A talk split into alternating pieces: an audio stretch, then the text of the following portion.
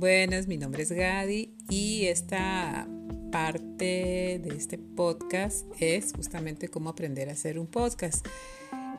Este con el objetivo de identificar conceptos, las características y otros elementos mm, determinantes en el desarrollo de las tecnologías, la información y la comunicación, que son los TICs.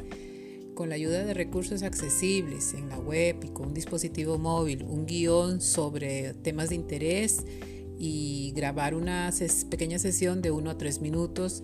Y, los temas pueden ser variados. Por ejemplo, ahora que se está hablando mucho del distanciamiento social por el coronavirus, la, sociedad, la solidaridad con la sociedad, contar una historia, comentar una situación, recomendar algo. Bueno, gracias. Hasta la próxima.